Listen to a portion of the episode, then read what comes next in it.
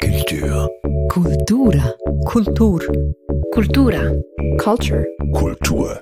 Kultur. Dies ist der Kulturstammtisch. Mein Name ist Eric Facon. Hallo und herzlich willkommen. Heute sind wir zu Gast im Gymnasium Münchenstein und unser Thema ist ein interessantes, speziell an einer Schule. Es geht um die Fehlerkultur.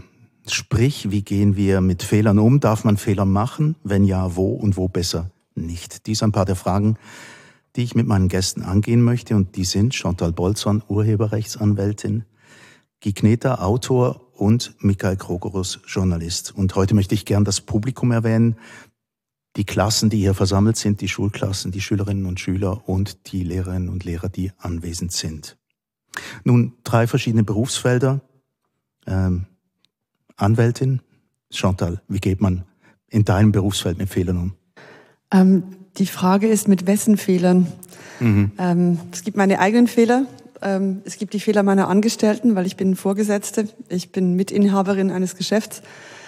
Ähm, aber ich lebe in erster Linie davon, dass andere Leute Fehler machen oder Fehler verhindern möchten oder antizipieren, dass sie Fehler machen werden. Mhm und sich vielleicht dann auch darüber streiten. Also ich verhandle Verträge, ich schreibe Verträge, ähm, ich gehe vor Gericht und auch die Gerichte, ähm, also die Rechtsprechung der Schweiz ist so strukturiert, dass eben auch Fehler vorweggenommen werden oder mögliche Fehler. Nämlich es gibt zwei Parteien, die sind oft von Anwälten vertreten. Es gibt eine Richterin, einen Richter und falls diese Person ein Fehlurteil fällt oder teilweise Fehler macht, gibt es einen Instanzenzug. Also ich bewege mich quasi im Umfeld von Fehlern und möglichen Fehlern hm. und lebe davon. Über die eigenen Fehler reden wir nachher noch weiter. Michael, in deinem Berufsfeld als Journalist. Ja, das ist natürlich eine Quelle von ähm, Fehlern, die man da machen kann bei uns. Also von irgendwelche Namen falsch schreiben, über Dinge falsch verstehen, über die falschen Ansichten vertreten. Wir haben so ein Prinzip, aber was ich ganz hilfreich finde, weil ich auch nicht muttersprachlich Deutsch bin, gibt es halt ein Korrektorat, wofür ich sehr dankbar bin. Also ich arbeite beim Magazin und da ist, haben wir den Stolz, dass kein einziger Rechtschreibfehler in jeder Ausgabe ist. Ist das immer gelungen?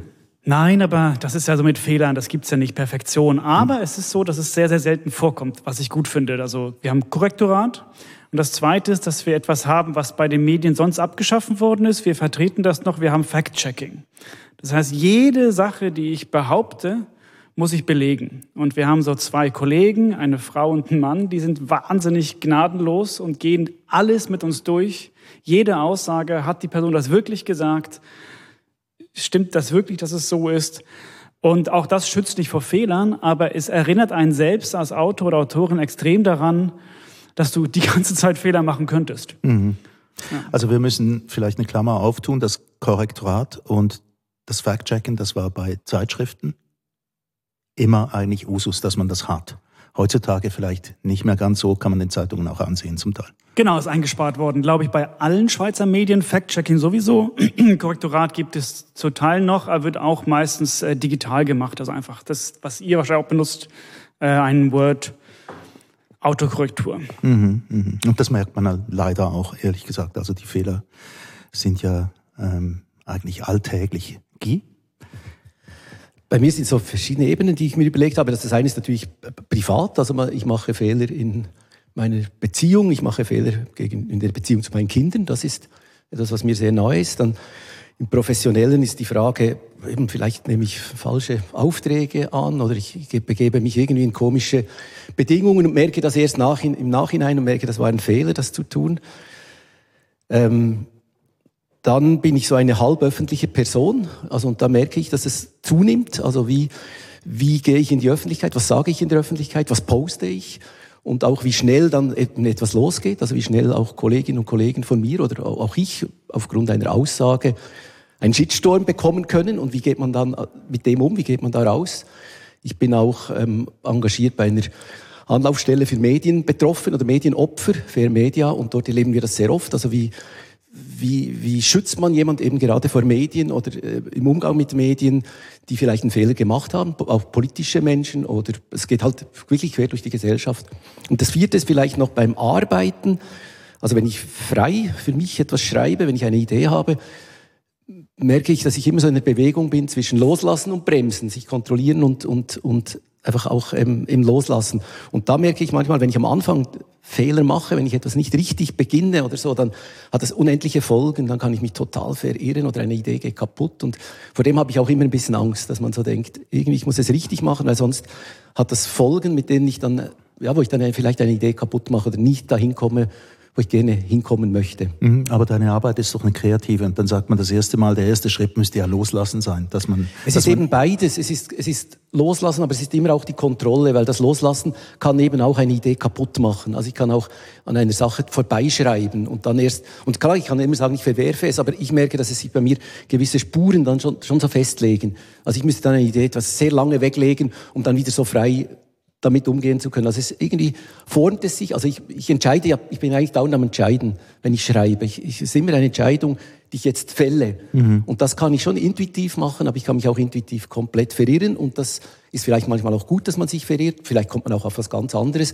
Aber ich merke, manche, manche Sachen gehen, gehen kaputt, einfach wo ich merke, das ist, das kann ich jetzt im Moment nicht mehr weitermachen, weil ich habe mich da verirrt und ich bin an einer Stelle, wo es einfach blockiert und wo, wo ich irgendwie falsch angegangen bin. Mhm. Und dann vielleicht kann ich es komplett kehren und, und von der anderen Seite angehen, aber äh, manchmal ist es wirklich auch schwierig. Und davor habe ich einfach einen großen Respekt und manchmal wirklich auch große Angst oder auch so eine, ja, fast eine Sperre, da, dann da, zu beginnen.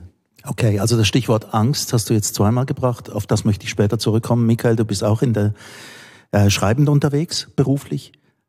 Findest du dich in dem wieder, was, was Guy sagt? Also eben dieses, dieses Vor und Zurück, diese, diese, diese Bewegung zwischen Kontrolle und Loslassen. Ist ja auch kreativ bei dir. Ja, eigentlich nicht. Also, also äh, ich erlebe es ein bisschen anders. Ich habe eher das Gefühl, dass es bei kreativen Berufen darum geht, eben Fehler zu machen. Also diese Welle, von der du sprichst, wo man einfach vorprescht, die finde ich gut. Ähm, eher schlimm ist die, wo man sich dann hinterher überlegt, ob das richtig war. Aber ich glaube, dass es äh, zumindest beim kreativen Schreiben darum geht, erstmal etwas zu machen und dann hinterher aufzuräumen. Das heißt, ich erlebe diesen, diese Momente, oder ich umgekehrt gesagt, ich finde es wahnsinnig schön, diese Momente, wo man einfach was macht, ohne ständig sich zu überlegen, mache ich es gerade falsch. Und wenn diese Momente da sind, sollte man die pflegen. Es ist etwas, vielleicht kommen wir noch drauf. Also die Angst vor Fehlern ist etwas vom Schrecklichsten. Das kennt ihr alle die in Prüfung sitzen. Das ist nicht der kreative Moment, wenn man Angst hat, was falsch zu machen, sondern der kreative Moment ist der, wo es einem eigentlich egal ist, ob man was falsch macht. Und beim Schreiben, das kenne ich gut, was du beschrieben hast, gibt es diese Momente, wo man einfach mal loslegt. Und die sind schön, die muss man genießen. Das andere kommt sowieso. Das ist, glaube ich, richtig. Aber ähm, das andere ist eben, dass man, dass man manchmal auch sich zwingt, loszulassen. Und dann, oder, oder ich merke, ich, ich schreibe meine Texte immer wieder ab. Ich, ich schreibe und dann schreibe ich wieder ab. Und dann merke ich beim Abschreiben, dass sich dass sich ein Text ganz woanders hin entwickelt und dass ich an ganz anderen Punkten plötzlich interessiert bin. Und das ist manchmal eben die Frage, wie viel ist schon vorgegeben, wo will ich dann hinaus?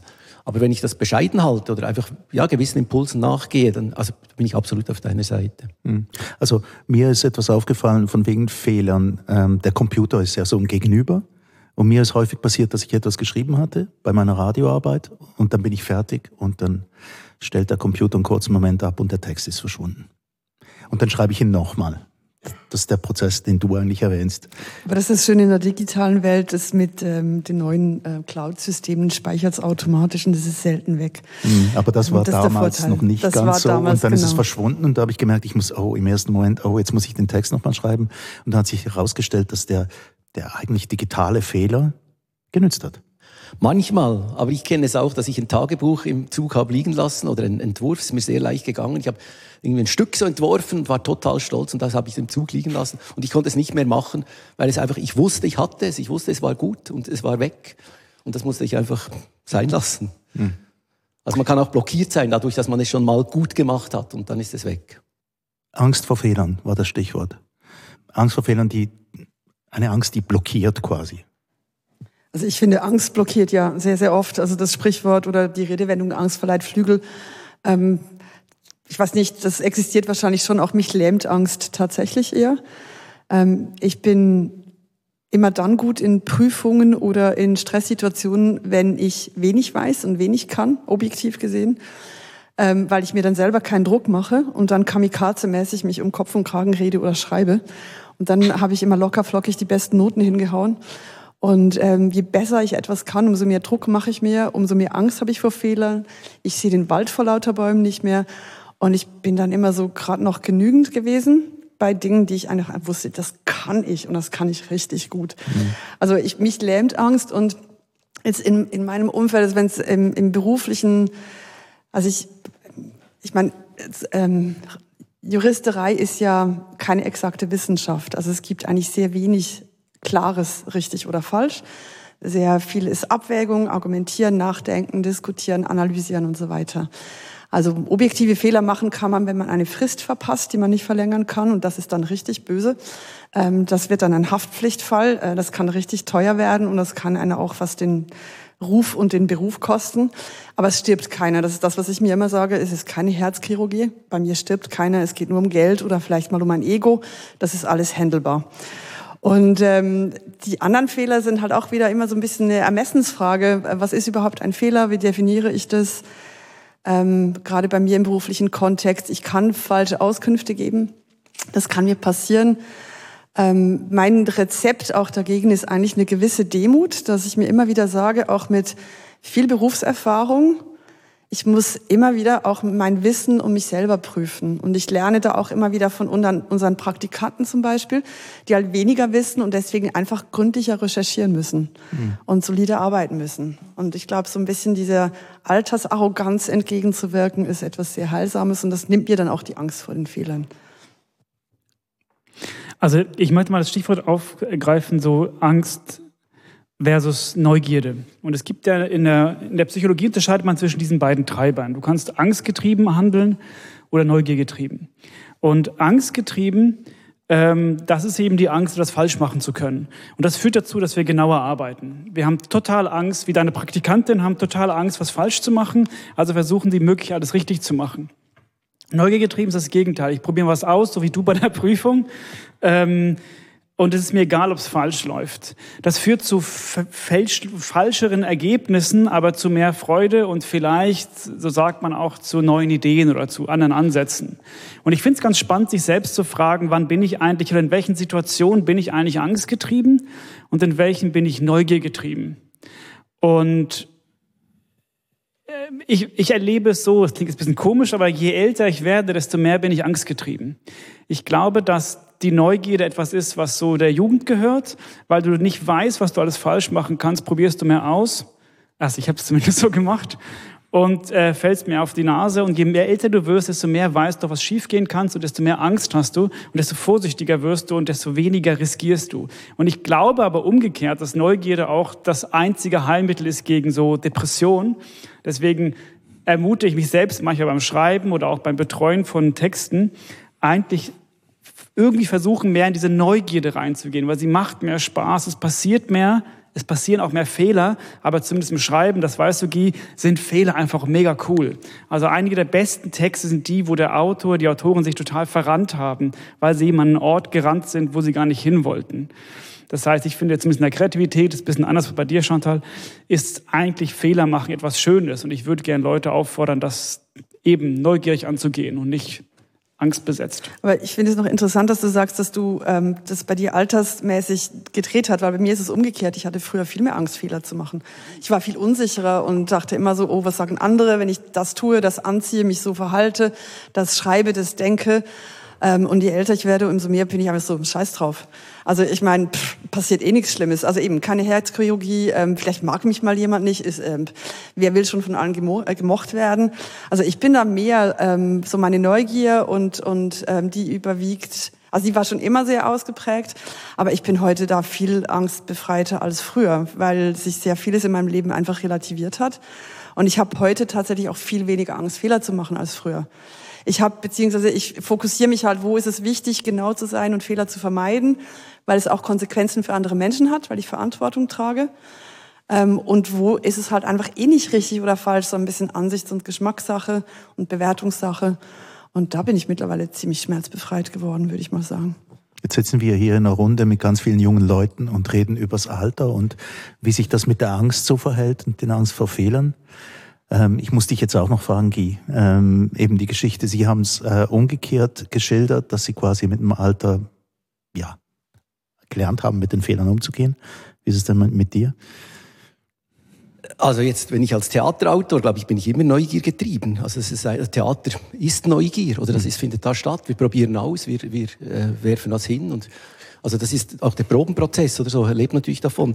Ich glaube, dass ich eher Neugier getrieben bin und ich fand jetzt gerade interessant, dass du gesagt hast, bei der Neugier passieren mehr Fehler. Ich glaube, aus der Angst viel mehr Fehler passieren. Und das ist das, was ich eben bei dieser Anlaufstelle für Media erlebe. Also und da gibt es zum Teil wirklich Personen, wo du denkst, die sind in einem guten Status, die sind irgendwie eben als, sind Großrätinnen oder sind, und die machen, wenn sie von den Medien attackiert werden, machen sie Fehler.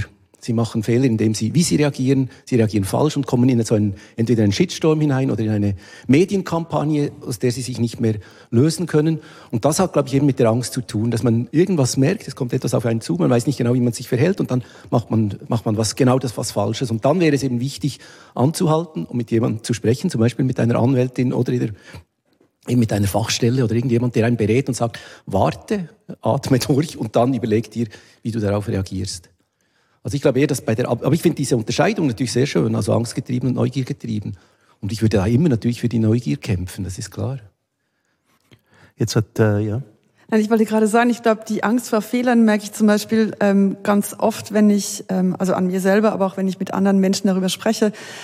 Ähm, es hat sehr oft mit sozialen Konstrukten zu tun und wie wir mit Fehlern umgehen und wie Fehler auch von, von der Gesellschaft oder einem Gegenüber ähm, wahrgenommen werden. Und da wird, ähm, ich finde zum Beispiel ein Thema für mich ist immer wieder, dass ich feststelle, es wird ja auch mit sehr unterschiedlichen Ellen gemessen. Also dasselbe Verhalten, derselbe Fehler kann, wenn er von Person A begangen wird, ganz anders bewertet werden und andere Auswirkungen haben als von Person B. Und ähm, wie man dann mit Reaktionen umgeht, halt auch wieder mit dem eigenen Erleben zusammen. Aber ich finde zum Beispiel, ich habe mal einen schönen Satz gelesen von einem Psychologen, der gesagt hat, wenn wir als Erwachsene ähm, uns gleich verhalten würden ähm, äh, wie oder wenn sich Kinder, Säuglinge gleich verhalten würden wie Erwachsene, die eben die Erwachsenen, die immer Angst haben, Fehler zu machen und sich das auch schwer verzeihen, dann würden wir heute alle noch auf dem Boden liegen und nicht mal kriechen können, weil kriechen lernen und ähm, aufstehen und gehen lernen ist etwas, man fällt immer wieder um, man macht quasi Fehler, man hat noch wabbelige Knie und so weiter. Also das heißt, ähm, Fehler machen ist ein sehr wichtiger Teil der Entwicklung und des Lernens äh, Fehler auch zu reflektieren und sich die zuzugestehen. Und das empfinde ich manchmal ähm, tatsächlich als etwas so Schwieriges, weil ich das Gefühl habe, mindestens in der deutschen Schweiz ähm, es sind Fehler also ein bisschen ein Tabuthema. Ähm, es wird nicht allen Leuten zugestanden. Ähm, es, es, ist eben, es wird auch nicht unbedingt so verziehen.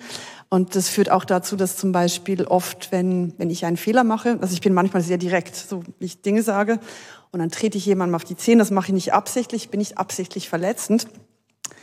Aber wenn dann jemand einfach schmollt und mir zwei Monate lang schmollt und nicht sagt, weshalb er jetzt, dass er A auf mich sauer ist und B, weshalb er auf mich sauer ist, dann kann ich ja auch nicht mich weiterentwickeln oder mich damit auseinandersetzen. Und das ist etwas, was ich so ein bisschen Kulturthema in der deutschen Schweiz finde, ist, man spricht nicht darüber. Und man macht dann eher die Faust im Sack, findet, das ist eine blöde Kuh und so, die ist immer so ruppig. Aber es sagt dir keiner ins Gesicht. Und das verhindert ja auch dann wieder Entwicklung und aus Fehlern lernen. Ich spüre ja nicht, was ich falsch gemacht habe. Du hast längere Zeit in Deutschland gelebt, stimmt? Jo. Eben. und ich habe Tessiner Wurzeln. Ja, gut. Aber ähm, ich wollte das Thema der kulturellen Prägung von ähm, verschiedenen Hintergründen eigentlich aufs Tapet bringen. Schön, dass du mich dorthin lanciert hast. Kein Problem. Äh, Michael, wie erlebst du das? Also ähm, man muss dazu sagen, du bist ursprünglich aus Finnland, Teil der schwedischen Minorität in Finnland und unter anderem in Deutschland aufgewachsen und jetzt in der Schweiz. Das heißt, ähm, du merkst vielleicht Unterschiede auch. Ja, es ist ein spannendes Thema. Also ich glaube auch, dass es, ich erlebe in der Schweiz ganz stark, dass es äh, der Wunsch ist, keine Fehler zu machen. Also das gefällt mir aber eigentlich. Also es gibt eine hohe Zuverlässigkeit. Also wenn Leute sagen, ich mache das jetzt so, dann wird es in der Regel, oder ich, ich sage immer so, Schweizer sagen, die versprechen 80 und liefern 80. Was ich super finde. Deutsche versprechen 120 und liefern 70. Und äh, in Finnland zum Beispiel verspricht man nichts und liefert ein bisschen. Ähm, ich glaube tatsächlich, dass es eine Kultur gibt, diese, äh, diese Fehlervermeidungskultur in der Schweiz finde ich aber eigentlich angenehm. Ähm, das andere ist dann, was du beschreibst, dieser, wie geht man damit um? Kann man das ansprechen, was falsch gemacht worden ist? Vielleicht nochmal einen, einen zweiten Aspekt, wo vielleicht diese eine kulturelle Sorge gibt oder eine Sorge vor Konflikten, also ein Harmoniebedürfnis. Deswegen machen sie ja die Faust im Sack, dass sie öffentlich sagen. Das stimmt schon. Wobei ich auch da eigentlich das angenehmer finde. Also wenn ich jetzt jedem immer sagen würde, was er falsch macht und gerne ins Gesicht, äh, das ist finde ich eigentlich anstrengend. Und ich finde die Überlegung, welche Fehler muss ich ansprechen und welche nicht, schon eine Frage, die man sich stellen kann. Mhm. Ja. Also ich bring's drum auch ins Spiel, weil war, war mal jemand von euch in Japan zufälligerweise. Also ich war mal dort und habe einen Cola bestellt um 10 Uhr morgens und habe einen Cola Whisky gekriegt. Und weil man ja in Japan eigentlich die anderen Leute nicht darauf aufmerksam macht. Ist aber ein okayer Fehler, oder? Es war, es ist ein okayer Fehler. Ich war nur nachher, nachher nicht mehr ganz in meinen eigenen Schuhen unterwegs. Also, aber man darf ja die Leute nicht darauf aufmerksam machen, dass sie einen Fehler gemacht haben. Und es ist eine Kultur, die, die quasi den Fehler fast verbietet. Ja, die Extremität des Ganzen. Wo, wo ist die Grenze zwischen dem, was, was äh, Michael jetzt gesagt hat, dass er das mag, diese eigentlich diese ja, Fehlervermeidungskultur und dem, wo es zu viel wird, wo es, wo es beengend wird? Nein, ich will irgendwie auf was anderes hinaus. Bin ich ganz sicher. Ich glaube, ich kann da nicht, nicht, nicht viel dazu sagen. Was, was mich einfach in dem immer mehr beschäftigt, ist die, dieses sich entschuldigen. Also das ist etwas, was einfach heute ein Riesenthema wird und was immer wichtiger wird. Also es ist ähm, ganz wichtig, wie eben gerade öffentliche Personen, wie sie sich entschuldigen, ob sie es glaubwürdig machen, wie glaubwürdig sie es machen. Und das, das fängt bei mir eben privat an, aber es geht, es ist so wie eine, ein, es geht durch, es geht bis in, bis in alles hinein. Wir haben, wir müssen uns heute sehr genau überlegen, wie wir mit Fehlern umgehen und wie wir sie, wie wir dazu stehen und wie wir uns entschuldigen. Weil sie mehr publik geworden sind. Ich glaube, es ist alles viel, viel größer, viel, viel, und, und eben es gibt, es gibt Fälle oder es gibt Leute, die vor allem sich versenken, indem sie sich nicht entschuldigen oder indem sie sich falsch entschuldigen oder indem sie sich immer wieder, immer wieder dem hinterherrennen und, und da wieder Fehler machen und wo man einfach einmal sagen müsste, es tut mir leid und damit wäre die Sache vielleicht gegessen. Mhm. Und das ist einfach heute, finde ich, ein riesen, riesen Thema und das, ähm, das ist sicher auch kulturell unterschiedlich. Ich, ich rede jetzt von der Schweiz. Einfach ich, mhm, ich, ich erlebe es hier, dass, dass, es, dass es ein neues Thema ist. Es, ist viel, es wird viel mehr verlangt, dass wir uns entschuldigen. Und das ist auch richtig, dass wir das lernen. Ich, ich, unterstütze das auch. Aber die Frage ist, wie wir es tun und wie, ja, wann sehe ich ein, dass ich einen Fehler gemacht habe und wann wann denke ich, ich habe eigentlich gar nicht so wirklich einen Fehler gemacht, aber die anderen finden jetzt, es ist ein Fehler und dann irgendwann muss ich sagen, okay, ja, die anderen finden es ein Fehler, ich finde es immer noch nicht so ein Fehler, aber und dann wie weit gehe ich und wann sage ich dann einfach irgendwann, doch, ich sehe es jetzt ein, ich habe verstanden, es ist ein Fehler, es tut mir leid. Was ich jetzt spannend finde mit dem Entschuldigen ist, ähm, ich schlage mich auch schon seit Jahrzehnten mit so feministischen Themen rum und ein Thema, das dauernd auftaucht, nicht nur in der Schweiz, ist eben, dass man sich als Frau dauernd entschuldigt und so ein Leitsatz ist, hör auf mal, dich zu entschuldigen und zu erklären dauernd. Ähm, weil du als Frau, glaube ich, so sozialisiert bist, dass gemocht zu werden und in ein Gefüge zu passen, ist wahnsinnig wichtig. Das ist quasi der Maßstab des Erfolgs. Und ähm, das heißt, du gehst dann auch wieder, also erstens sind es andere Fehler, die dir oder andere Dinge, die dir als Fehler angekreidet werden. Also das ist so mal ein bisschen ein Punkt. Und dann eben, wie gehst du damit um? Und deswegen ist mir, glaube ich, das mit dem Entschuldigen gar nicht aufgefallen, weil in meinem Umfeld die Frauen, die entschuldigen sich schon die ganze Zeit für Sachen, die sie, also für die sie nicht mal was können oder so. Also deswegen ähm, finde ich das noch ein interessanten Aspekt. es ist ein Thema der, der Männer. Ja, es ist ein, Mann, Mann, ein Männerthema ich muss lernen, mich zu entschuldigen. Und das ist nicht ganz einfach. Also es ist auch, weil es, ähm, und ich glaube auch die bekannten Fälle, wo Leute darüber stolpern, das sind oft Männer, die einen Fehler machen, die was Falsches sagen. Ich habe ja ein Nationalrat, der ein falsches Wort braucht im Parlament und dann bis der dann sich entschuldigt und zurücktritt oder so. Und bei Frauen geht das vielleicht schon schneller. Also dass damals Elisabeth Kopp gleich zurückgetreten ist, das käme so nicht vor. Und wenn sie ein Mann gewesen wäre, wäre sie nicht zurückgetreten. Die ultimative Form der Entschuldigung quasi, also so die Vorwegnahme alles schon es braucht ja dann irgendwie auch einen Akt. Also manchmal ist es eben nicht damit getan, dass ich sage Entschuldigung, sondern ich muss dann auch das irgendwie bezeugen. Ich muss dann irgendeine Aktion machen, wo ich, wo ich zeige, dass es mich auch was kostet, dass, mich auch etwas, etwas, dass ich etwas verliere oder so. Das ist, das ist manchmal wichtig. Also eben im, im, im, im Gerichtlichen ist es ja dann mit einer, mit einer, mit einer Zahlung oder mit einer irgendeiner Art von, von, von also, Strafe. Oder, da gibt es die ritualisierten quasi Fehlereingeständnisse, das ist vorgegeben, ja.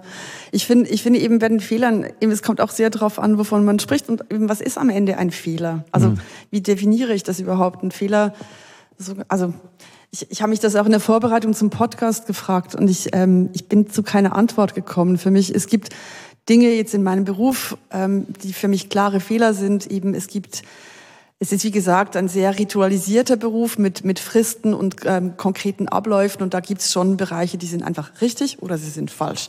Das ist relativ simpel. Aber sobald ich mich da rausbewege oder wenn ich in, ins Private reingehe, ähm, ich kann ähm, eine, fällt gerade kein Beispiel, aber ich kann eine Diskussion führen und ähm, vielleicht eben falsch oder mich verletzend verhalten oder, oder zu direkt sein. Und das ist in dem Moment ein Fehler und ich wollte es so nicht machen. Aber daraus entstehen ja dann vielleicht wieder ähm, neue Verbindungen, neue Dinge. Man kann vielleicht endlich mal Dinge lösen, Konflikte lösen, die schon länger schwelen. Man kann Klarheit schaffen, man entwickelt sich weiter. Und ich glaube, das ist so ein bisschen mein Dauerthema. Mir wird ja schnell langweilig, ich bin sehr neugierig und ich brauche Entwicklung. Und mich langweilen auch Fehler. Also das heißt, wenn ich immer die gleichen Fehler mache, dann wird mir langweilig, das geht mir selber auf die Nerven. Deswegen will ich auch da verstehen, weshalb ich irgendwo anstehe, weshalb ich ein Problem habe und da dann wegkommen, weil es ist einfach auch langweilig. Die Definition von Fehlern ist schon was Interessantes. Das ist eine, ist, ähm, eine gute Frage. Was ist denn eigentlich ein Fehler? Ähm, ich habe jetzt die ultimative Antwort natürlich auch nicht. Ähm, ich gucke euch Hilfe suchen dann, falls ihr eine parat habt. Sonst, äh, nee. Gut. Ich habe im Philosophieunterricht, glaube ich, nicht aufgepasst. Hast du auch verpasst. Nee, naja. Nicht. Ich wollte kurz auf eine Sache zurückgehen, die du aufgeworfen hast, Chantal, dieses, dass Frauen sich immer eigentlich zu Unrecht entschuldigen. Und das sind ja oft so in so kleineren Sachen. Hä, sorry, ich wollte Entschuldige. Und das ist ja was ganz Interessantes. Ähm, es gibt diese wahnsinnig lustige Untersuchung, wo man geschaut hat, wie Leute auf Kellner oder Kellnerin reagieren. Und wenn wir jetzt zu dritt am Tisch sind oder zu viert und es dauert ein bisschen und dann kommt die Kellnerin und sagt, uh, entschuldigt, dass ihr warten musstet und dann äh, verteilt sie die Menüs. Ähm, dann ist die Wahrscheinlichkeit, dass wir der Kellnerin Trinkgeld geben, viel kleiner, als wenn sie an den Tisch kommt und sagt, danke, dass ihr gewartet habt. Und das ist interessant, dass wir offensichtlich als Menschen auf Danke positiver reagieren als auf Entschuldigung. Und das sind so kleine, das ist vielleicht nur ein psychologischer Trick, aber offensichtlich sind wir Leuten, finden wir es schöner, wenn jemand dankbar ist, als wenn jemand schuldig ist. Und das sind diese kleineren Bereiche der Entschuldigung, wo wir uns eigentlich fälschlicherweise für was entschuldigen, wo man eigentlich mit einem kleinen Trick sagen könnte, hey, wenn jetzt jemand zu spät kommt, immer sagen, Danke, dass ihr gewartet habt. Nicht, sorry, dass ich zu spät bin. Ja. Danke, dass ihr trotzdem auf mich gewartet habt. Genau, ja. Ähm, ja, eben, also ich, ich finde es noch interessant, gerade in einem Land wie der Schweiz, wo man so tendenziell sich schon eher mal schon entschuldigt von Anfang an. Also in ganz vielen Formulierungen gibt es das ja. Ähm, darf ich bitte zahlen zum Beispiel? Also man ist ähm, fast schon ein bisschen überhöflich. Ähm, wir haben jetzt ganz viele auch über eigene Fehler gesprochen. Man muss natürlich auch einen Umgang mit den Fehlern der anderen finden. Chantal, du verdienst damit natürlich Geld. ja, ich glaube, der, der Punkt ist schlussendlich, ähm, ich, also auch aus dem Persönlichen, ich kann tendenziell großzügiger sein mit Fehlern anderer Leute als mit meinen eigenen.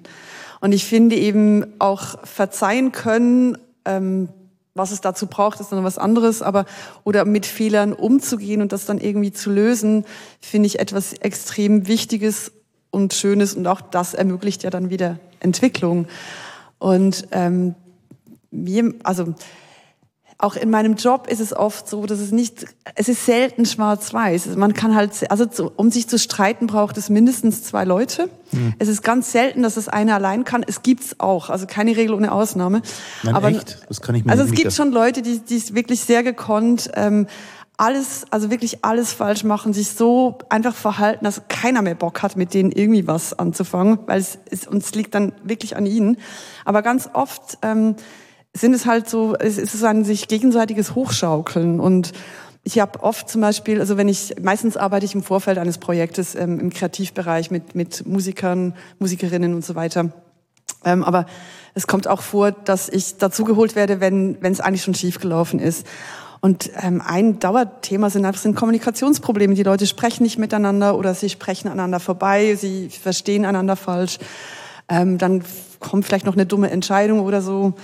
Ähm, und ich finde im Endeffekt, ähm, solange man sich selber bewusst ist, dass man ja auch Fehler macht eben auch wieder so ein bisschen eine gewisse Demut hat und daraus vielleicht auch fähig ist zu einer gewissen Großzügigkeit den anderen gegenüber, ähm, dann ist, glaube ich, auch das meiste lösbar. Ich, das Problem fängt immer da an, wenn entweder, wenn, also ich bin auch sehr ungeduldig, das heißt, wenn jemand auch immer wieder die gleichen Fehler macht, dann habe ich auch irgendwann einfach keine Lust mehr, mich damit auseinanderzusetzen oder nett zu sein oder großzügig sein. Dann denke ich mir einfach so, oh komm, lass mich in Ruhe. Also entweder lerne ich es zu ignorieren oder damit umzugehen oder ich beende das irgendwann, aber also eingangs hat Chantal gesagt, dass sie es einfacher findet, anderen Leuten zu verzeihen oder denen ihre Fehler eigentlich quasi so reinzunehmen, als mit den eigenen umzugehen. Wie geht's euch damit? Das unterstreiche ich, ja. Das geht mir auch so. Hm.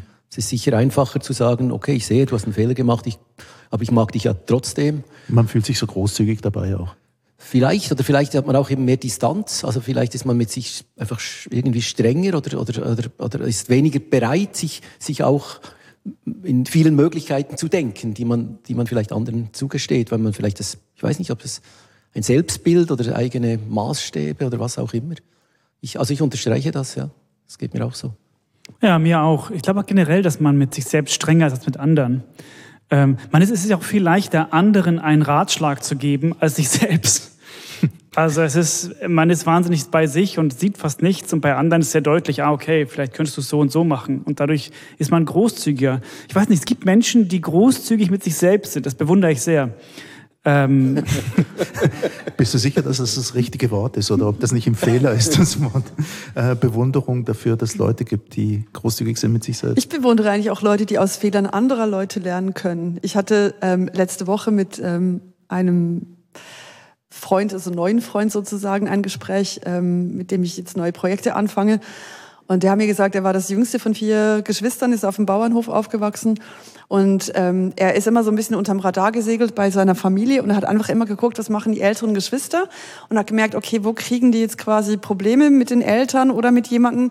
Und hat dann so seine Vermeidungsstrategie zurechtgelegt und hat einfach angefangen, so ein bisschen zu lernen, okay, wo kann ich Grenzen ausloten, wie kann ich mich verhalten, wo gibt's Probleme? Und der hat wirklich sehr aktiv aus Fehlern anderen gelernt. Er ist heute Pilot ähm, für eine Hilfsorganisation in Kriegsgebieten und sagt auch, ich bin kein guter Pilot, aber ich weiß, wann ich nicht fliegen muss und hm. ich kann lesen, wo die Probleme losgehen, weil das einfach so intuitiv ähm, in, also von klein auf dabei war. Und das finde ich etwas sehr, sehr Tolles, dass man eben ähm, auch mal hinguckt, was machen andere, was funktioniert da und sich dann mindestens, sagen wir mal, inspirieren lässt davon und nicht ähm, also das finde ich auch etwas Schönes, von, auch von fremden Fehlern lernen, nicht nur aus eigenen. Mhm. Und dazu ist es noch ein Berufsfeld, bei dem man besser keine Fehler macht, nämlich äh, Pilot. Äh, ich würde jetzt mal sagen, als Pilot definitiv, ja. Und äh, als Chirurgin oder Chirurg ebenfalls nicht.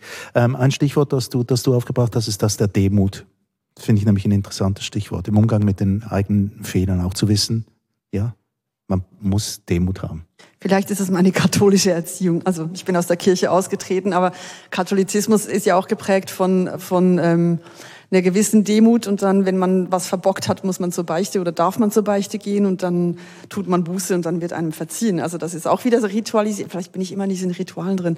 Mhm. Ähm, aber es ist auch so dieses ritualisierte mit Fehlern umgehen, dass das sehr hässliche Züge angenommen hat, war jetzt diese Woche wieder in den Medien wenn es um ähm, sexuelle und Machtmissbrauch in der Kirche, in der katholischen Kirche geht und wie damit umgegangen wurde. Also da war, glaube ich, gar keine Fehler, gesunde Fehlerkultur da mhm. oder reiner Täterschutz. Aber so grundsätzlich, ähm, glaube ich, kommt das so ein bisschen aus, aus dieser Erziehung oder Prägung raus bei mir. Stichwort Demut. Ja, das ist mir eine Nummer zu groß. Also ich, ich weiß nicht genau. Also ja, ich, ich glaube, dass ein großes Bedürfnis da ist, ähm, dass man einem verziehen wird. Das ist die Funktion, die sicherlich die, die Buße hat. Also wir machen alle Fehler und es gibt ja auch nichts Schöneres, wenn das Gegenüber dir dann sagt, hey, es ist schon okay. Ich verzeih dir. Das ist ein großer Akt.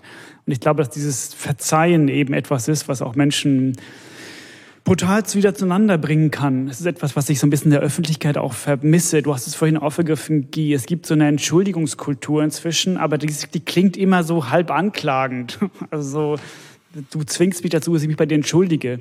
Und das ist kein Akt des Verzeihens. Aber wenn jemand wirklich sagt, hey, es tut mir wirklich leid, ich wünschte, ich könnte es rückgängig machen und ich kopple es vielleicht sogar an einen Akt, an eine Handlung und dann das Gegenüber die Chance hat zu sagen, ich verzeihe dir, das ist wahnsinnig schön.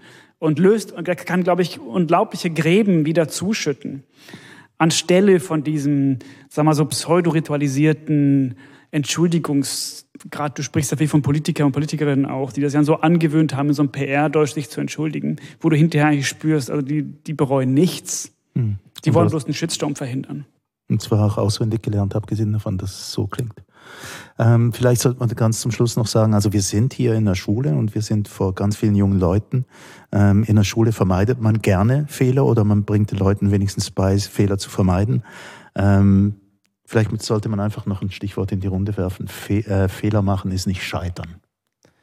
Ja, ich würde dort gerne nochmal etwas aufgreifen, was wir am Anfang hatten von dem Thema, also zum Thema Schreiben.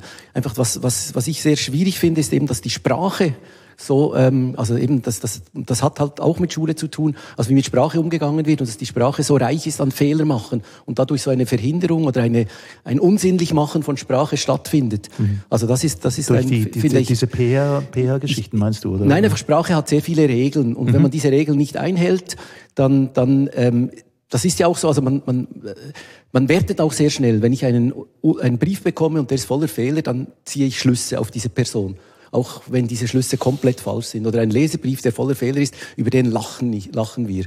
So, also es gibt so, oder, oder jemand, der im Netz sowas schreibt. Also und das ist, das finde ich, das finde ich verrückt, weil eigentlich Sprache ist natürlich ein, ein System und das ist, ähm, aber es ist eben auch ein, es ist auch wie Musik. Es ist auch ein, ein sinnliches System. Es ist auch etwas, was weiterführt, was, was grundsätzlich schon schön ist, wenn jemand Sprache benutzt. Eben, und es ist aber nicht ein präzises System an und für sich. Es ist kein Prinzip, ja, kein, kein Sonst präzises. Es keine Poesie, oder? genau, Welt. es ist kein präzises System und ein ganz präzises System, also wie zum Beispiel einfache Sprache, das, das ist mir kürzlich aufgefallen. Das ist irgendwo ja auch schön, dass es so ganz einfache Sprache gibt, aber gleichzeitig ist sie überhaupt nicht sinnlich. Es hat keinen Sound, es hat keine, keinen Zug, es ist einfach, es ist hochpräzis, simpel, aber, aber Sprache lebt auch von, eben vom Sound, vom, vom, von, de, von dem Rhythmus, von, von, und das sind alles so Qualitäten der, der Sprache. Auch das Missverständnis ist eigentlich eine große Qualität mhm. von Sprache. Eben da, das ist, sonst wäre Poesie gar nicht möglich. Mhm. Also da, dass dann so ein schillerndes Feld entsteht, was ist eigentlich genau gemeint? Also was eben nicht, eben nicht klärt. Das ist nicht eine, Sprache ist nicht nur Vertragssprache, sondern sie ist eben auch, sie ist auch, ähm, sie ist auch eben Musik. Und das ist in, wird in der Schule häufig äh, kommt das zu kurz und es kommt auch zu kurz diese Mehrsprachigkeiten, die wir, also dass wir alle mittlerweile mehrere Sprachen in uns haben, nicht nur eine Sprache, sondern dass wir vielsprachig leben. Das ist eigentlich was ganz, ganz Tolles, eine ganz hohe Qualität, die wir alle heute mitbringen und immer besser werden da drin. Dass wir auch vergleichen können zwischen Sprachen, dass wir hören können, wie diese Unterschiede sind und dass diese Sprachen unterschiedlich tönen, dass wir körperlich anders werden, dass unsere Stimme anders wird, wenn wir in einer anderen Sprache sprechen. Ach, du meinst jetzt wirklich also der Unterschied zwischen zum Beispiel Deutsch und Französisch? Ja, wenn du Deutsch und, Englisch ja. und, und, Französisch sprichst, bist du ein anderer Mensch. Also ich, ich sehe dann, du als Erik veränderst dich in der Körperhaltung, in der Stimme, in der Sprache. Und das, ist, das sind ja tolle Möglichkeiten, also eine persönliche Möglichkeit. Du bist nicht nur nicht nur der Deutsche Erich oder der, der Englische, sondern eben auch der Französische. Und das, ist, das sind einfach tolle Sachen, die oft im Umgang mit Sprache in der Schule untergehen oder zu kurz kommen. Ich wollte kurz einhaken. Also ich, ich, ich stimme mit, mit dir überein, dass eben Sprache auch ganz viele Facetten ermöglicht und ähm, dass eben sehr vieles auch passiert, je nachdem, welche Sprache man spricht. Aber ähm, ich habe vorhin das Wort Scheitern gehört und das finde ich sehr spannend. Und ähm, ich bin in meinem Leben schon ein, zweimal gescheitert, würde ich mal sagen. Ähm, ich würde aber gleichzeitig sagen, da, das war nicht mit Fehlern verbunden. Ich bin nicht gescheitert, weil ich Fehler gemacht habe. Ähm, ich hatte mir Ziele gesetzt, ich hatte Wünsche ähm, wie ich mein Leben leben möchte oder wie ich eine Beziehung führen möchte oder wo ich beruflich hin möchte. Und das hat einfach nicht funktioniert, obwohl ich vielleicht objektiv alles richtig gemacht hatte. Aber das Leben läuft halt nun mal nicht so, dass es nach Plan geht. Einmal bin ich krank geworden und zwar ein bisschen schlimmer krank geworden, bin mal zwei Monate ausgefallen, drei Monate ähm, und so weiter. Und das heißt, Scheitern und Fehler machen ist für mich nicht zwingend verbunden miteinander. Mhm. Und ich habe aber auch schon diverse Fehler gemacht und das hat super funktioniert. Und ähm, äh, ich bin trotzdem ist mir geglückt und ich habe eben Prüfungen bestanden und äh, bin Anwältin geworden. Ähm, also das eine hat für mich eben nicht zwingend mit dem anderen zu tun. Und ähm, ich, ich glaube, ich komme nochmal darauf zurück, eben Scheitern ist für mich hat so etwas Endgültiges, also mhm. das ist Endstation, da geht's nicht mehr weiter. Und Fehler machen ist für mich tatsächlich, ich sage es nochmal, mit Entwicklung verbunden, nämlich ich mache einen Fehler Ähm, und solange da, da niemand gestorben ist, dann geht's ja offensichtlich weiter. Mhm. Und dann kann ich wieder gucken, wie ich mit diesem Fehler umgehe und vielleicht daraus etwas Neues entwickeln oder es gehen sogar neue Türen auf. Ähm, und von daher finde ich eben, es hat für mich das eine nicht zwangsläufig mit dem anderen zu tun. Man lernt aus Fehlern. Das ist so eine dieser, dieser Stichworte, die immer wieder auftaucht, wenn man im Netz schnell mal googelt, wie, wie. Ich, man lernt auch aus Gelingen, finde ich. Also ja, dann, ne, sowieso. Aber ich wollte dort immer ergänzen, man kann aus Fehlern lernen. Also kann man tatsächlich. Ähm, ja, jetzt möchte ich gerne mal ein bisschen auftun. Wir haben unser, unser Publikum sitzt hier, hört uns seit einer geraumer Zeit schon zu. Vielleicht gibt es Anmerkungen, Fragen, Bemerkungen. Ähm, ist es nicht ein Fehler, einen Fehler nicht anzusprechen? Man kann ja nicht äh, daraus lernen und wie auch gesagt wurde, man kann nicht sich daraus entwickeln, wenn man einen Fehler nicht anspricht. Man wiederholt diesen die ganze Zeit und wenn jemand einen Fehler macht, dann muss jemand anderes damit umgehen. Dies kann auch zu Frustration oder anderes führen, in Beziehung wie auch in Arbeit. Also ich äh, würde das zu 99 Prozent unterschreiben. Also ich kann schon verstehen, weshalb Menschen in manchen Situationen anderer Leute Fehler nicht ansprechen. Ähm, ich habe mir jetzt gerade wieder einen Podcast zum Thema Rammstein ähm, Till Lindemann angehört. Das, äh, ähm, es interessiert mich aus verschiedenen Gründen. Ich bin eben Anwältin auch im Bereich der Musik. Ähm, ich bin Musikfan, ich bin Co-Präsidentin von Helvetia Rock, das ist ein Verband für Gleichstellung in der Musikbranche. Also ich habe so verschiedene Berührungspunkte und ich fand der Rammstein aber als Band auch immer ganz spannend, so mit der Grenzauslotung, die sie gemacht haben. Und da ist jetzt zum Beispiel so ein bisschen der Punkt, ähm, wenn wir in diesem Narrativ drin sind, dass äh, die Band oder der Sänger alleine Fehler gemacht hat, Fehlverhalten gemacht hat, ähm, muss ja irgendjemand mal eine Grenze setzen und sagen, hey, stopp, dahin kannst du nicht gehen. Die Personen, die das machen, also die Opfer dieser ähm, Übergriffe, ähm, die haben aber so oft mit Backlash und, und Drohung und, und äh, negativen Konsequenzen zu rechnen. Ich kann auch verstehen, dass es Konstellationen gibt, wo man Fehler nicht anspricht. Aber ich glaube einfach so im normalen Alltag, wo wir uns bewegen, finde ich es eigentlich etwas sehr Wichtiges, diesen Mut zu haben. Und je nach Kontext ist es manchmal auch wichtig, dass ähm, jemand, der dabei ist und zum Beispiel Dinge feststellt, es auch mal thematisiert. Also ich glaube, es ist gesellschaftlich wichtig, dass wir uns immer wieder hinstellen, den Mut haben, jemandem zu sagen, hey, du hast hier eine Grenze überschritten oder das war jetzt verletzend. Und so, dass man es aber dann gemeinsam klären kann, ohne in diese ritualisierte Entschuldigungshaltung dann gleich reinzukommen. Aber ich glaube, es braucht eine bestimmte Kultur dafür. Also wenn du jetzt siehst, dass eine Kollegin von dir einen Fehler macht, ist es elementar wichtig, wie du das ansprichst und ob ihr untereinander eine Kultur habt, wo das klar ist, dass Transparenz was Gutes ist. Weil Fehler finden bei anderen, also sorry, das ist das Allereinfachste. Das können alle. Es ist so leicht, sich zurückzulehnen, irgendwas zu sehen, öh, das hast du falsch gemacht und es fühlt sich auch gut an, weil dann fühlst du dich gut. Ah, ich habe den Fehler gefunden, ich bin besser als die. Und das ist aber kein Feedback. Feedback wäre eigentlich aus einer Kultur heraus, hey, ich möchte, dass, dass, dass du besser wirst oder ich möchte dir helfen. Und aus dem heraus weise ich dich darauf hin. Und das würde aber auch voraussetzen, dass die das auch mit dir machen kann. Und ich weiß nicht, wie ihr das habt in euren Klassen, aber es gibt ja schon Gruppen, wo das so gibt, wo es so angenehm ist, sich ehrlich die Meinung zu sagen oder auf Fehler hinzuweisen. Und dann gibt es aber auch Gruppen, wo das etwas vom Schrecklichsten ist, wo man einfach kaputt geht, wo die, also gerade beim Schreiben, wenn Leute einem Feedback geben, das zerstört deine Seele. Das ist so schlimm. Du hast alles gegeben und die Leute sagen, ja, das ist ein Dreieinhalber.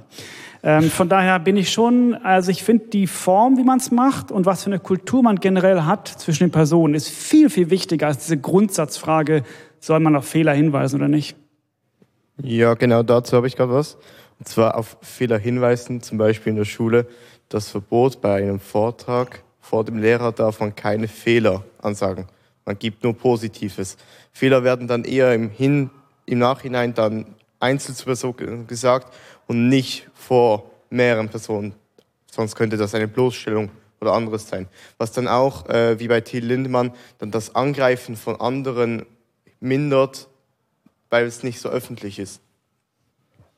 Ich glaube, der Rahmen ist ganz wichtig. Also das, was du gesagt hast vom Text. Ich habe sehr viele Schreibwerkstätten geleitet und wo wirklich Leute mit ihren Texten kommen und das sind, das sind, man macht sich wahnsinnig verletzlich, wenn man einen Text hineinbringt. Das sind immer viele Leute da, die sagen, oh, und, und gleich auf Distanz gehen und gleich, und da muss man einfach wirklich miteinander abmachen. Man fängt nicht da an, sondern man fängt mal erst, eigentlich beim Positiven erst mal an. Was höre ich? Was gefällt mir? Was, was beeindruckt mich? Und dann, wir haben das immer genannt, am Schluss kommen die billigen Ratschläge. Und die billigen Ratschläge sind eigentlich, da kann man dann seine Kritik verpacken packen, sagen, du, ich würde eine Figur rausnehmen und ich würde die anders benennen oder ich würde da, oder ich, ich äh, denke, äh, ja, so, also das, und, und wenn es deklariert ist als billige Ratschläge, nehmen es eigentlich alle an und man macht die Texte nicht kaputt.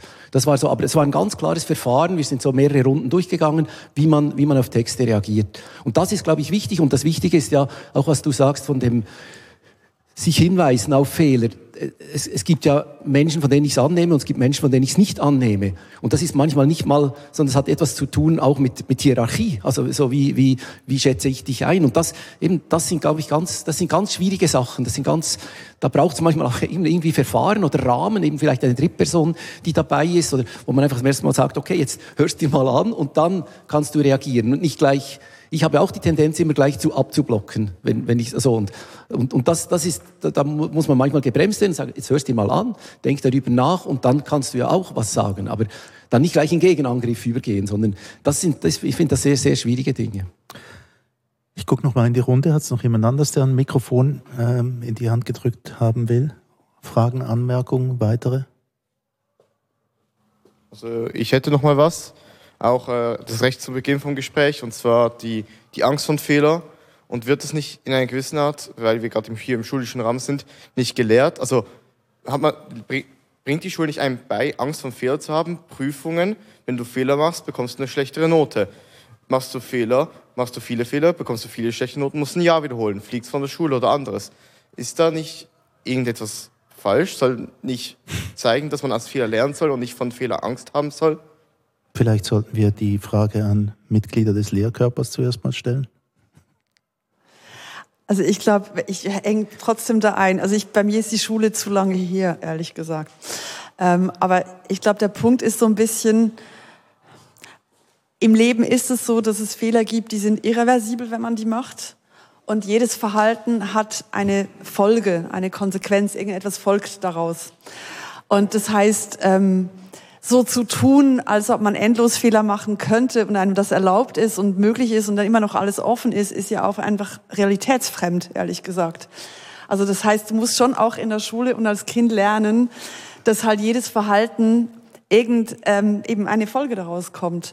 Und wie diese Folgen sind, wie reversibel diese sind, das ist dann ein anderes Thema. Und ich glaube, da hängt nicht nur davon ab, wie, wie no, also dass es Noten gibt und dass, ähm, dass dann Weichenstellungen daraus folgen, sondern eben auch, wie kommen diese, diese Bewertungen zustande. Ähm, wie viele Möglichkeiten hast du, wenn mal etwas in die Hose ging, das auch wieder nachzubessern und so weiter. Also es wäre für mich eher so ein differenzierterer Blick darauf. Das Mikrofon ist irgendwo hin verschwunden. Ja, also äh, ihr habt die Lehrpersonen angesprochen. Wir haben uns vorbereitet als in einer Sprachstunde, Sprachlehrer, Sprach, Fremdsprachen. Äh, ich möchte jetzt einfach sagen, als Lehrperson, äh, die Fehler können nicht das einzige Kriterium sein. Es muss immer um etwas anderes gehen auch. Und wir haben gelesen, dass eigentlich auch Kinder, das ist untersucht worden, äh, nichts lernen würden beim Erwerb der Erstsprache, wenn sie nicht Fehler machen würden. Also das ist auch, äh, was du gesagt hast. Äh, sie würden ja vielleicht nie mehr, nie aufstehen und gehen. Und Sprache ist ja auch so etwas wie gehen. Ähm, etwas anderes, was mich beschäftigt hat, ich weiß nicht, ob ich das jetzt aufnehmen soll, äh, das war, äh, weil wir haben auch eine Philosophieklasse und Philosophieunterricht und wenn ich philosophisch denke, dann ist irgendwie so wie fast alles falsch.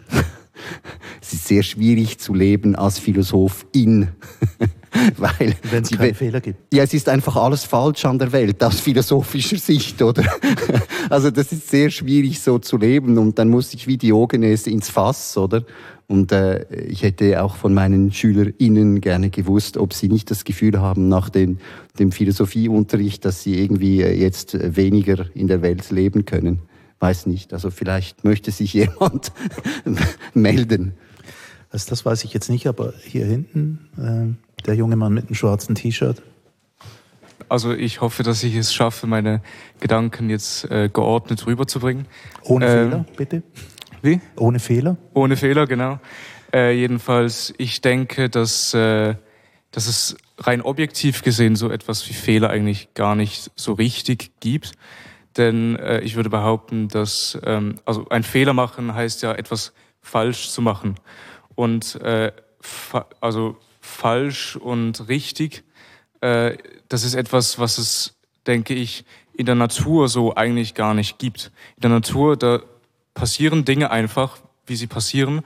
Und da gibt es äh, keine Instanz, die irgendwie die Dinge, die passieren, wertet äh, und sagt, dass es schlecht ist oder nicht. Also eben die Dinge passieren einfach, ein Stein fällt runter und es ist halt so, ein Reh springt die Klippe runter, keine Ahnung, weiß nicht. Also äh, ich denke, in der Natur gibt es so etwas wie Fehler nicht wirklich. Und der Mensch äh, ist halt ein sehr soziales Tier und ähm, damit so ein, also eine komplexe Struktur, wie die Menschen sie aufgebaut haben, halt funktionieren kann, musste der Mensch halt etwas wie Regeln und ähm, also etwas wie Regeln schaffen. Und immer wenn es Regeln gibt, die natürlich nur ein, ein Konstrukt sind der, der Menschen, die die Menschen sich selbst auferlegt haben, ähm, kann man immer, immer wenn man Regeln bricht, macht man dann halt eben Fehler. Also wo es Regeln gibt, gibt es auch Fehler.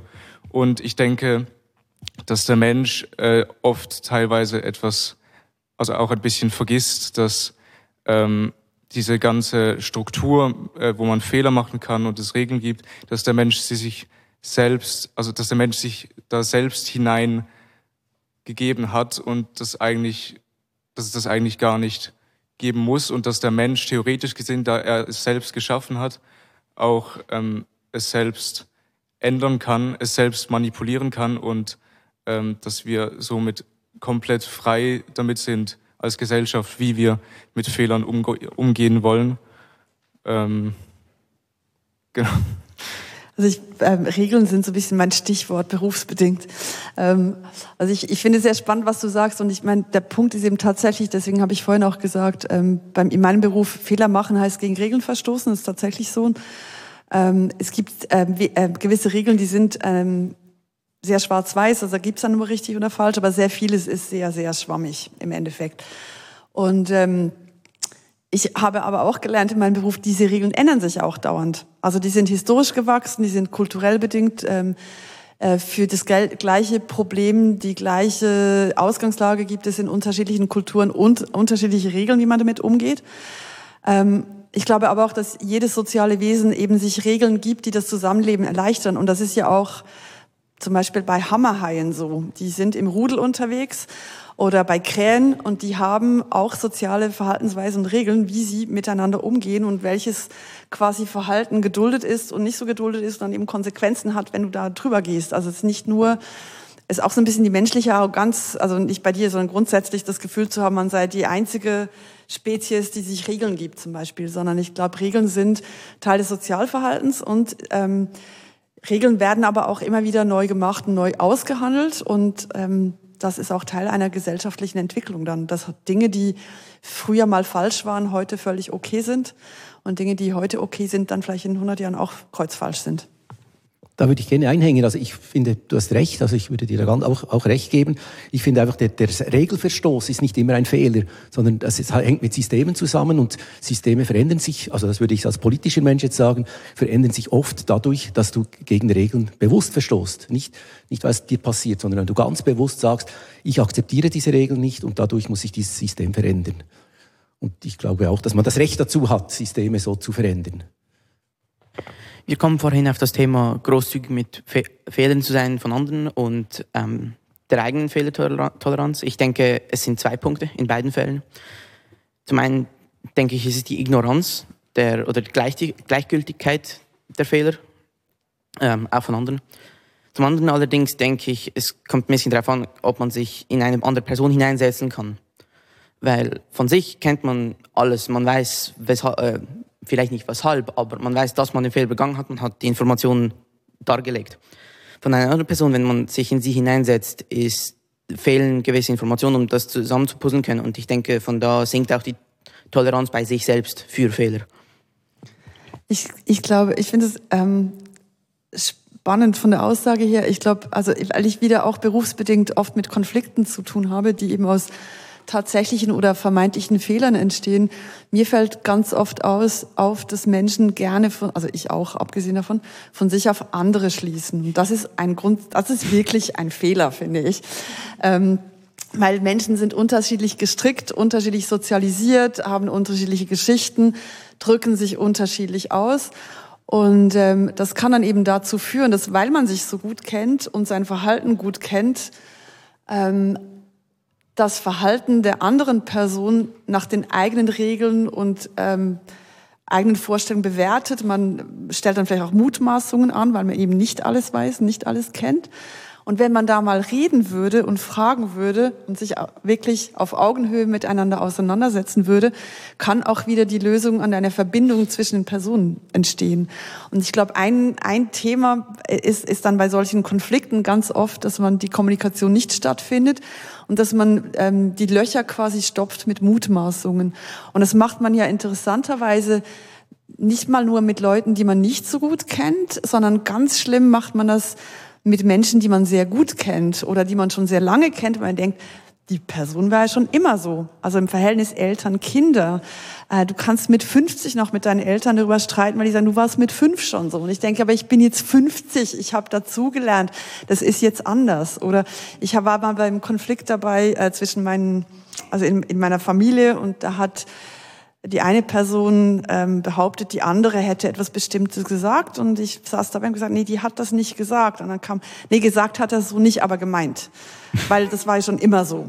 Und das ist eben dieses, dieses, ähm, das, das finde ich wird dann eben schwierig mit dem, wo kannst du was verzeihen, wo nimmst du Fehler wie wahr, wie bewertest du Dinge. Man hm. klärt dann ganz viele Dinge nicht, weil man sie einfach mutmaßt eben von sich auf andere schließen.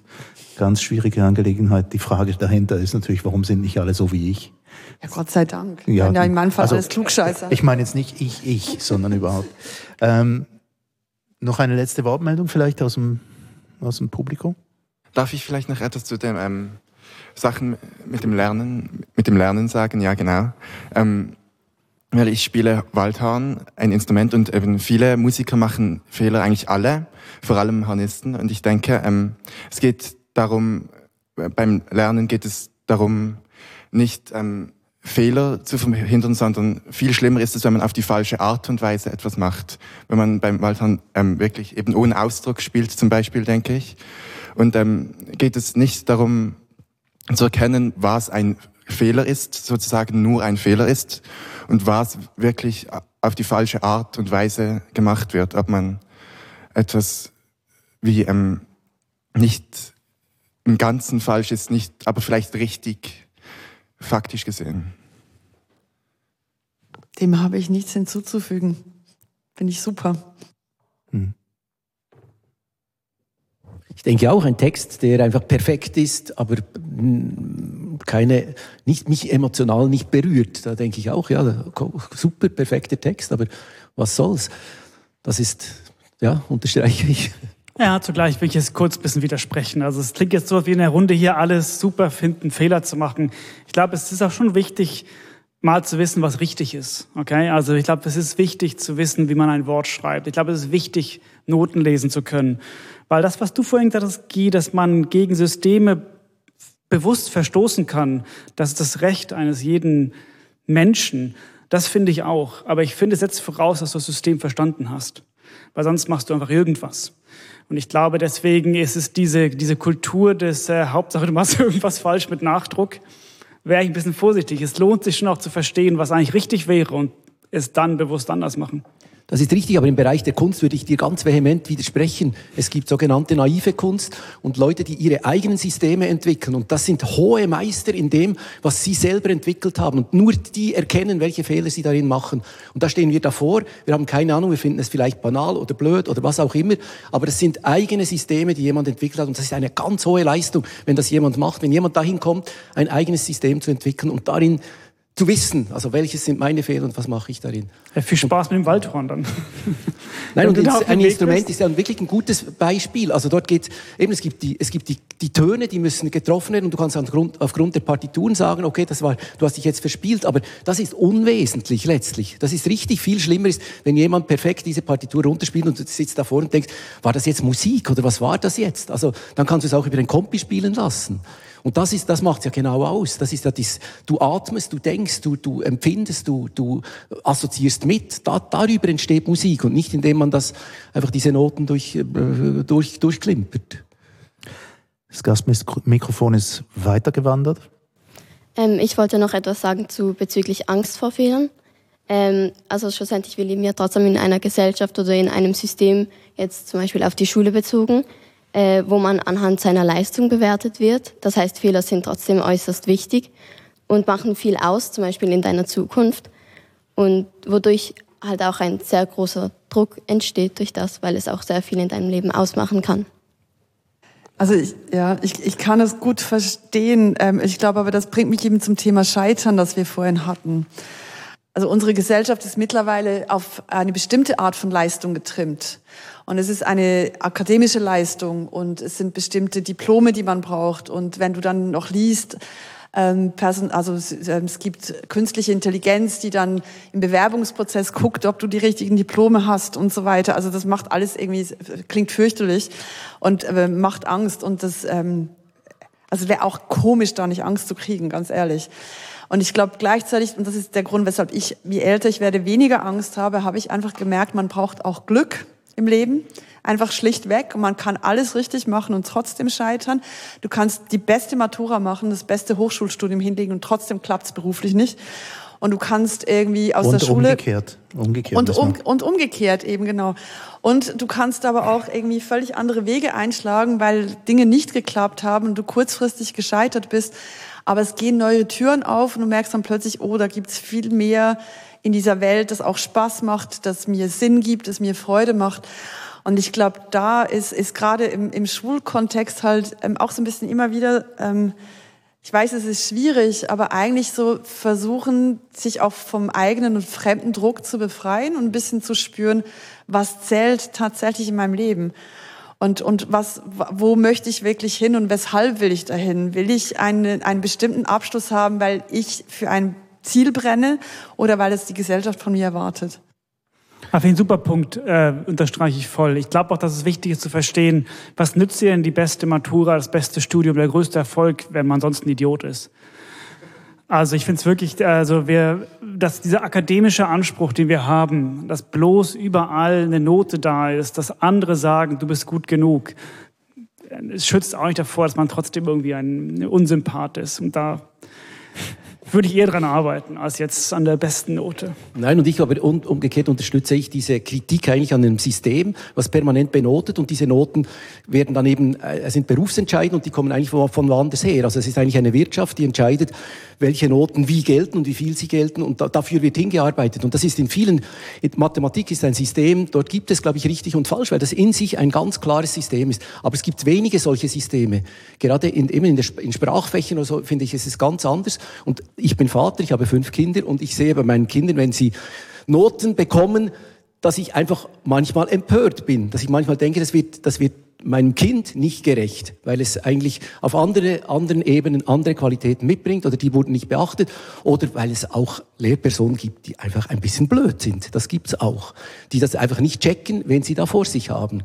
Und äh, ja, ich, also, genau, ja, es gibt vor allem so in, den Zwischen, in den Zwischenbereichen. Gibt aus, das. aus dir spricht der Ärger und ich kann es gut verstehen. Aber Nein, es, aber, ja, aber, aber, aber dadurch hat man wirklich manchmal auch ein Problem mit der Schule. Und, und ich glaube, es hat sich sehr viel verändert. Die ganzen neuen Schulsysteme, und ich bin oft an pädagogischen Veranstaltungen. Und da höre ich, was an pädagogischen Vorgaben gedacht wird, gemacht wird. Und da finde ich wirklich vieles super. Das sind ganz tolle Ansätze, die ja die da stattfinden, aber das runtergebrochen auf den Schulbetrieb findet vieles davon nicht statt. Das ist meine Erfahrung. Gut, aber also ich glaube, dort ist es natürlich individuell wie immer das Gleiche oder was du den Leuten oder den Menschen zur Verfügung stellst als Handhabe, wird nicht von allen gleich gehandhabt. Jetzt möchte ich noch eine letzte Stimme aus dem Publikum nehmen.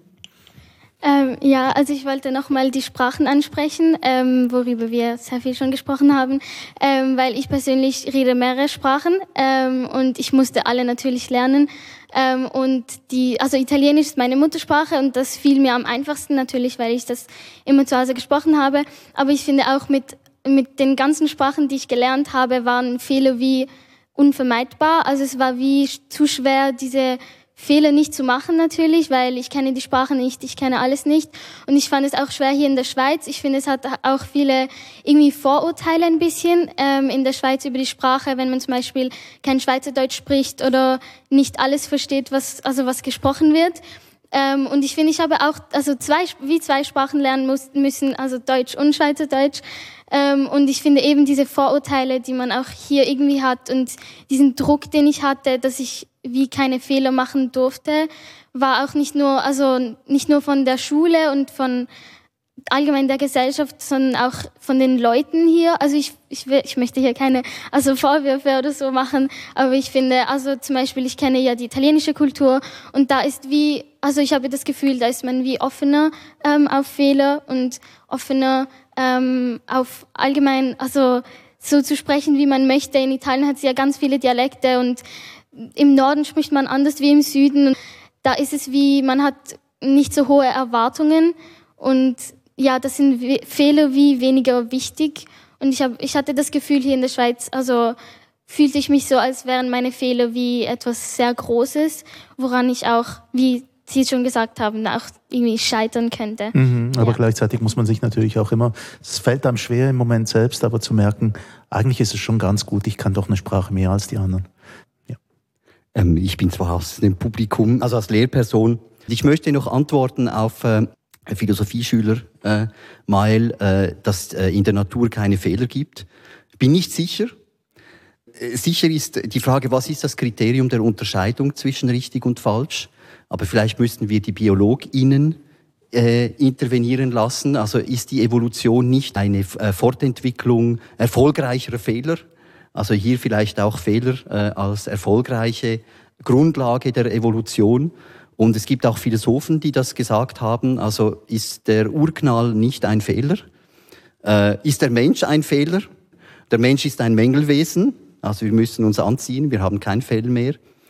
Und jetzt werfe ich diese Frage den KünstlerInnen und MusikerInnen und Jazz-SpezialistInnen und außen an den Kopf. Ähm, die Blue Note ist doch ein Fehler. Also gibt es nicht an, am Anfang vieler Kreationen einen Fehler? Ja, vielen Dank. Also den Steilpass als Musiker. Äh, die Blue Note ist ein Konstrukt von Theoretikern, die darüber sprechen. Äh, ein Jazzmusiker hätte es nie Blue Note genannt. Also insofern ist es ein Fehler, das überhaupt in ein System bringen zu wollen vielleicht. Ähm, also das ist ganz sicher kein Fehler, sondern ein Gestaltungsmittel, was sehr, sehr tief in der afrikanischen Kultur ähm, äh, ver verwurzelt ist, was dann in den Jazz gekommen ist über die Deportation. Da muss man ein bisschen wissen, wie Jazz entstanden ist. Da müssen wir jetzt hier nicht ausführen. Also das ist ein Fehler, Fehlgedanke, glaube ich. Ähm, ich bin in zwei, dreimal so ein bisschen angeguckt worden, auch als Lehrer und als Schulleiter, und ich möchte dazu noch was sagen. Ähm, also ich habe tausend Dinge im Kopf, mir geht es ein bisschen wie Meil, ein bisschen schwierig jetzt das, das hinzubekommen, weil ähm, so viele Dinge gesagt wurden, wo, die sehr spannend sind. Aber ich möchte etwas über die Fehler in der Schule sagen, weil ich habe schon die Hoffnung, dass nicht alle Fehler, die Sie als Schülerinnen und Schüler machen, zu Noten führen. Das finde ich ein unglaublich äh, armseliges Konzept. Natürlich ist es so, dass wir Noten machen, indem was wir, dass wir die Fehler zählen und indem dass wir sagen, okay, wie weit bist du weg von der 6? Was machst du alles nicht, dass es eine 6 ist? Man kann dem auch Punkte sagen, ist aber dasselbe. Ich zähle dann Punkte und sage einfach, welche Punkte fehlen für eine 6 und dann gibt es eine Einstufung aufgrund von dem. Aber das ist in einem Fach gemäß Notenreglement fünfmal der Fall. Und man macht ja in einem Jahr viel, viel mehr Fehler und hoffentlich hat man auch die Zeit, über diese zu sprechen. Und das ist die zweite Hoffnung, die ich habe. Die zweite Hoffnung ist, dass die Fehler nicht nur dazu da sind, dass sie eben zu einer Benotung führen, die systematisch nötig ist und die man in Frage stellen kann, gerne, und die einfach in der gewachsenen Kultur so ist. Das kann man problematisch finden, ist es teilweise auch. Ist aber zum Teil auch, auch glückhaft, weil viele von Ihnen, die jetzt hier sind, ja erfolgreich waren damit, sonst wären sie jetzt nicht hier, sonst hätten sie nicht den Weg ans Gymnasium geschafft.